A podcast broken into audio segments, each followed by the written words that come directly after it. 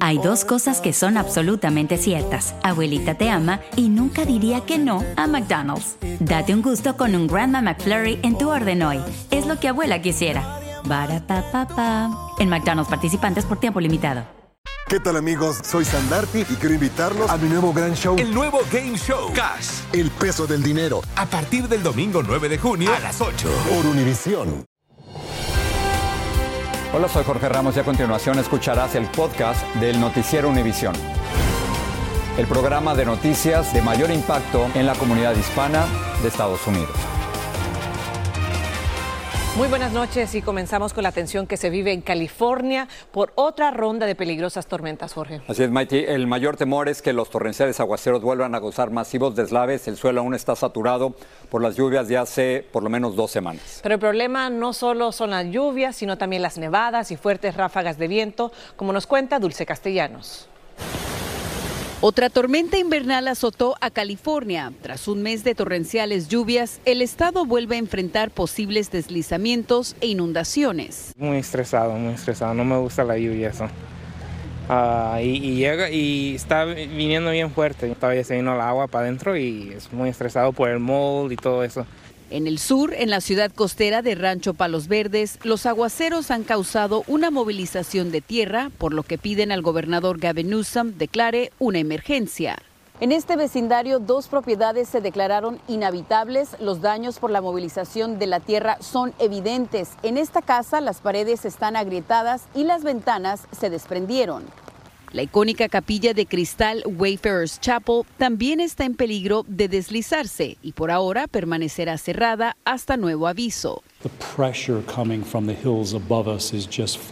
La presión que viene de las colinas sobre nosotros está elevando el suelo saturado de agua y eso está rompiendo nuestros cimientos. Afortunadamente el temporal llegó con menos intensidad que la tormenta anterior, pero dejó graves daños como este socavón en una autopista, árboles derribados y rocas enormes sobre las carreteras. Eh, las comunidades costeras van a sentir este impacto del cambio climático. Lo que estamos viendo que son eh, tormentas más intensas, más fuertes y, además eh, tal vez son un poco más difíciles de, de, poder estimar la intensidad. El aeropuerto de Santa Bárbara, impactado por la tormenta, nuevamente reabrió y las alertas de evacuaciones estarán vigentes hasta el miércoles por la mañana. En Los Ángeles, Dulce Castellanos, Univisión. Bueno, Mati, la pregunta de muchos es ¿cuánto más podría durar el mal tiempo en California? Precisamente pasamos con nuestra meteoróloga Jessica Delgado, que nos tiene más. Adelante, Jessica.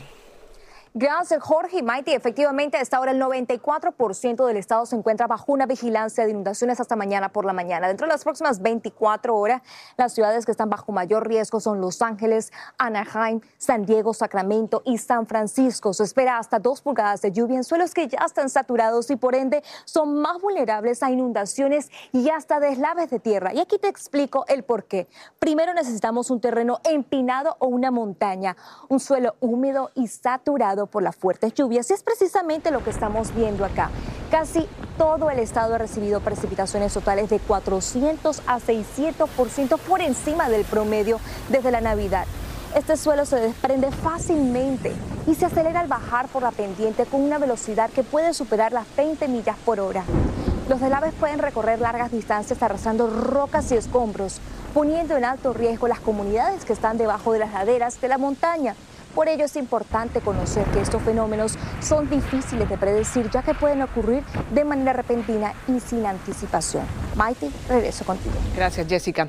Y pasamos a Texas con el hallazgo en un río del cuerpo de la niña Audrey Cunningham de 11 años que estaba desaparecida desde la semana pasada.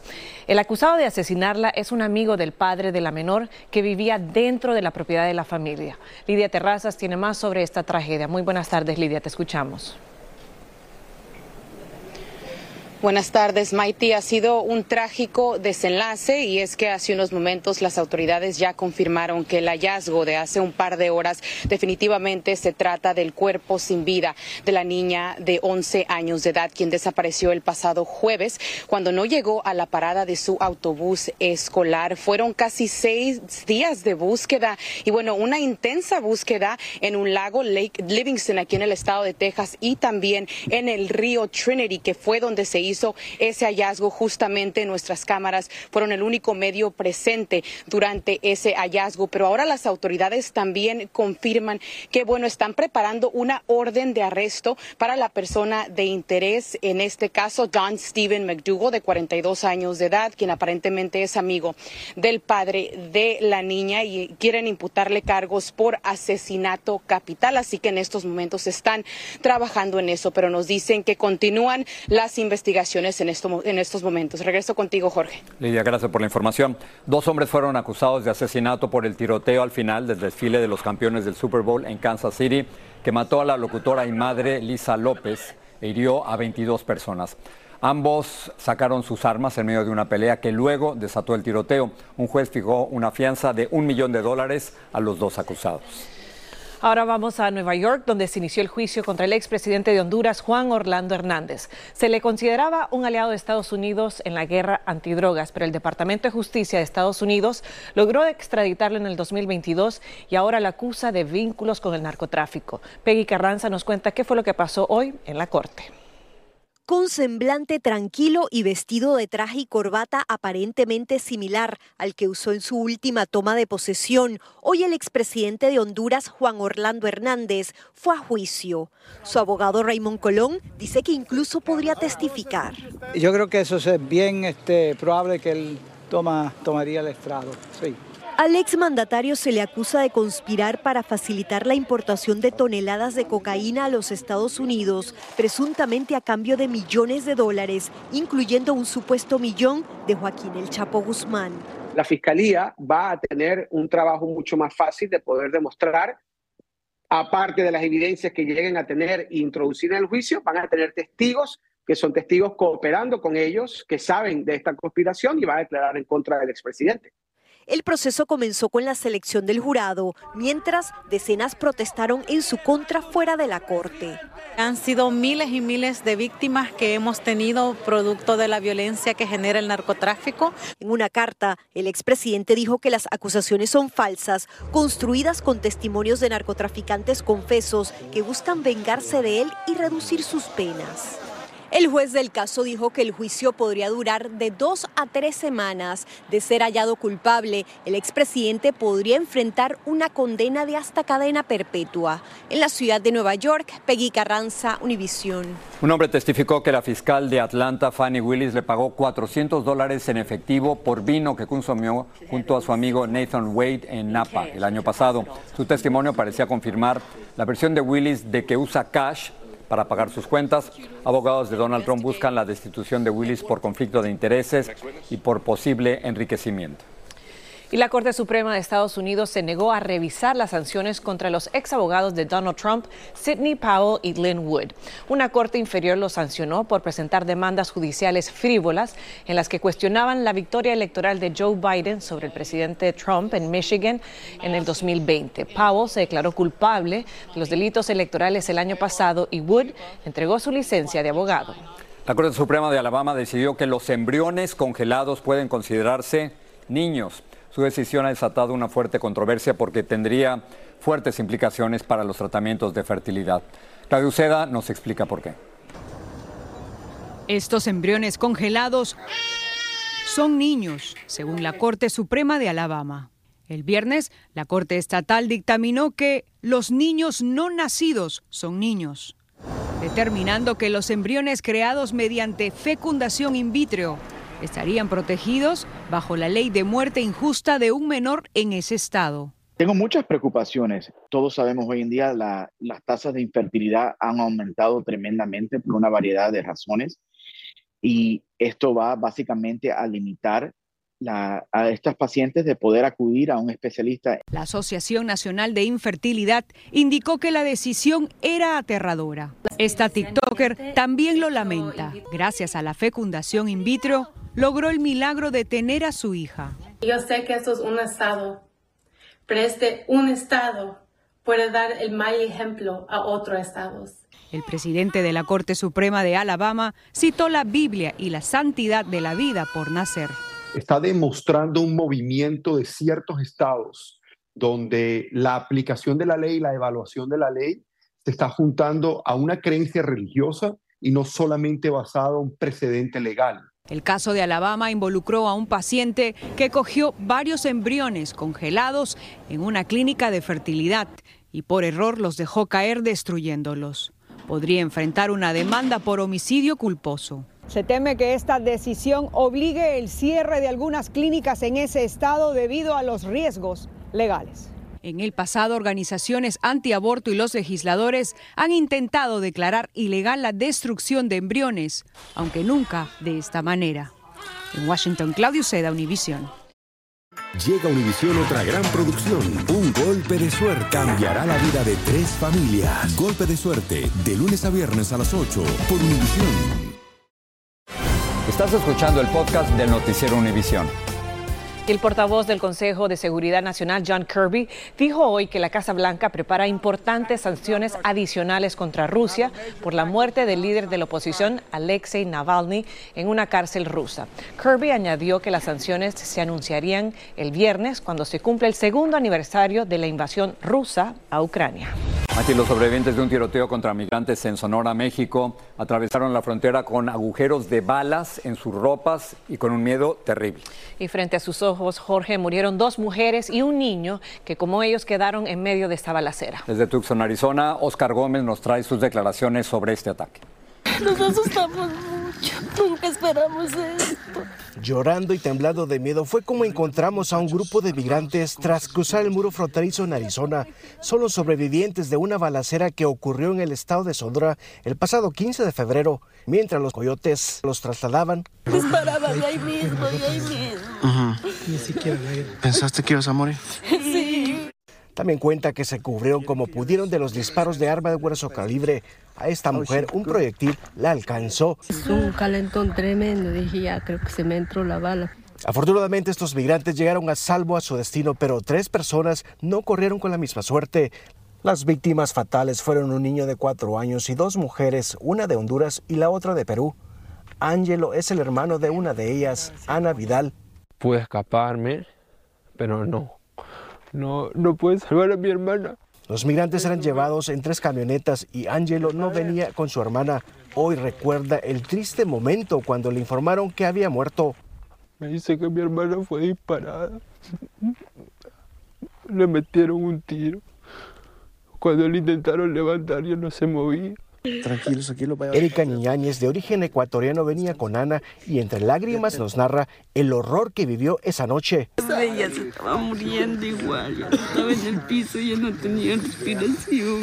Tras el ataque, los que pudieron escapar fueron rescatados de entre las balas por otro grupo de supuestos coyotes y guiados hacia el desierto. Caminaron toda la noche. Aquí podemos ver cómo se alejaban los hombres armados que los trajeron hasta el muro. Los migrantes alegan que fueron sus guías. Era un aproximado de 30 migrantes los que se entregaron a la patrulla fronteriza después de ser procesados. Fueron liberados y ahora se encuentran con sus familiares en diferentes partes en los Estados Unidos. En Tucson, Arizona, Oscar Gómez, Univisión. Gracias, Oscar. Y la policía de Nueva York dijo que el sospechoso arrestado en Arizona por presuntamente matar a la hispana Denise Oleas en un hotel de Manhattan podría haber atacado a otras mujeres. Tras su arresto, Rad Almani Suri, de 26 años, hizo declaraciones sobre ataques a puñaladas contra otras mujeres en Arizona, Texas y Florida. El presidente de México, Andrés Manuel López Obrador, dio una entrevista de más de dos horas al medio español Canal Red y a una controversial periodista rusa. Habían pasado años desde la última entrevista como presidente. Jessica Cermeño nos cuenta qué le preguntaron y qué no le preguntaron a López Obrador. El pueblo pone y el pueblo quita. En la primera entrevista que concede en casi cuatro años, el presidente de México presumió todos sus logros, desde el tren Maya hasta su popularidad. Andrés Manuel López Obrador charló con la periodista Ina Afinogenova del canal Red, un medio de noticias por internet comandado por el político de izquierda español Pablo Iglesias. Lo hizo con los anteojos puestos y su charla fue cordial. Le confirmó que con Donald Trump acordó nunca hablar del muro fronterizo. También confirmó que lleva una buena relación con el presidente Joe Biden porque es respetuoso. Volvió a pedir una reforma migratoria y hasta tomó en broma los intentos republicanos de cerrar la frontera. Afinogenova es rusa de nacimiento, pero por su dominio del español trabajó varios años para Russia Today en América Latina, el medio de comunicación del gobierno ruso. La última vez que López Obrador dio entrevista a un medio de comunicación fue al diario mexicano La Jornada en septiembre de 2020, durante la pandemia. En México, Jessica Cermeño, Univisión.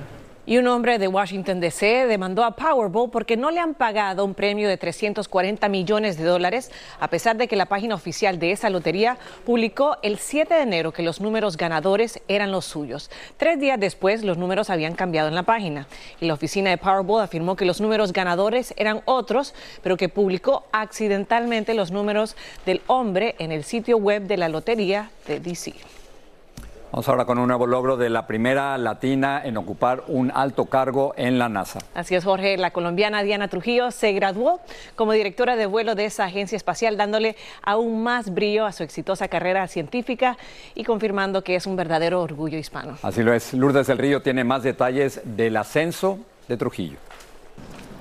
La colombiana Diana Trujillo sigue haciendo historia. 20 metros de la superficie.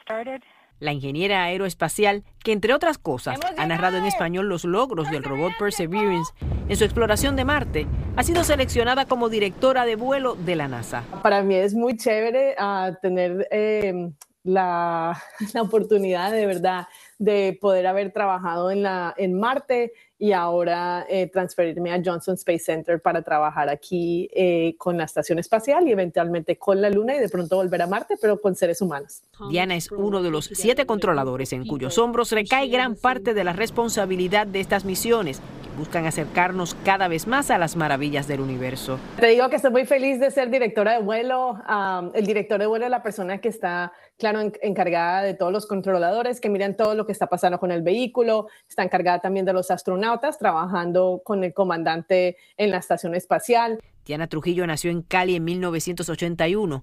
A los 17 años emigró a Estados Unidos con 300 dólares en el bolsillo en busca de mejores oportunidades. Acá le tocó trabajar incluso como empleada doméstica. Su esfuerzo y sus excelentes calificaciones la llevaron a conseguir importantes becas y al graduarse logró su más grande sueño, trabajar para la NASA.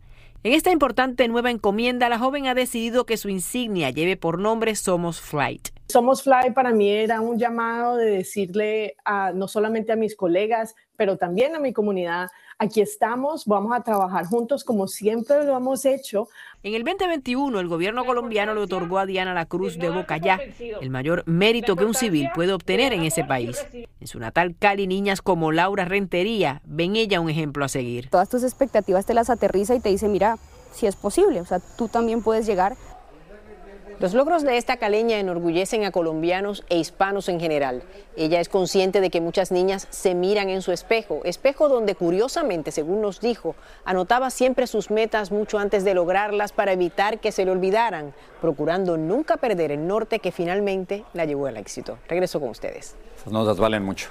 La Corte Suprema decidió no escuchar argumentos en una demanda contra las leyes adoptadas en Nueva York para estabilizar los alquileres. Esas leyes establecen reglas estrictas sobre cómo los propietarios pueden alquilar y cobrar por los apartamentos en el Estado.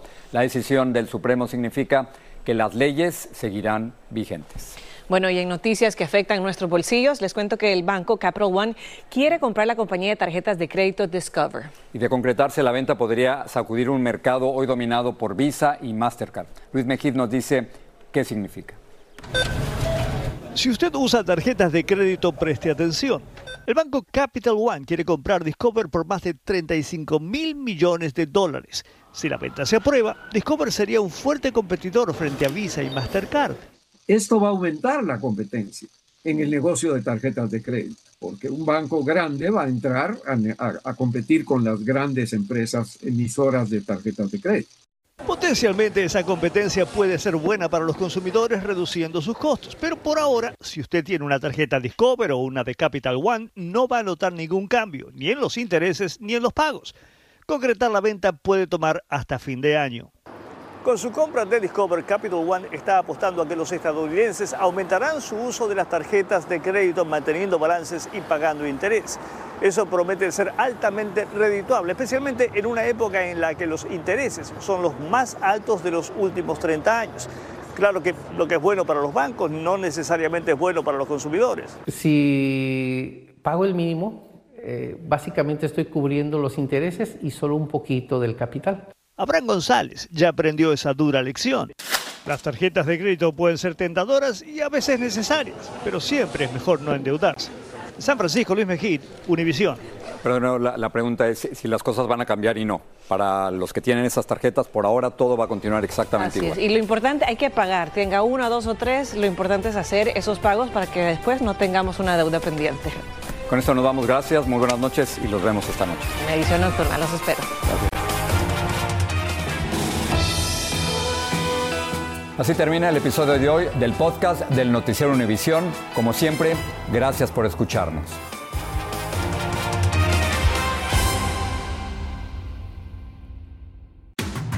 El más grande de todos los tiempos. Messi, Messi, El torneo de fútbol más prestigioso de nuestro hemisferio.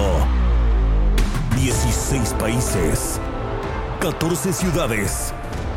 Un continente. Los ojos del mundo están en. goloso. La Copa América. Comenzando el 20 de junio a las 7, 6 Centro 4 Pacífico. Por Univisión.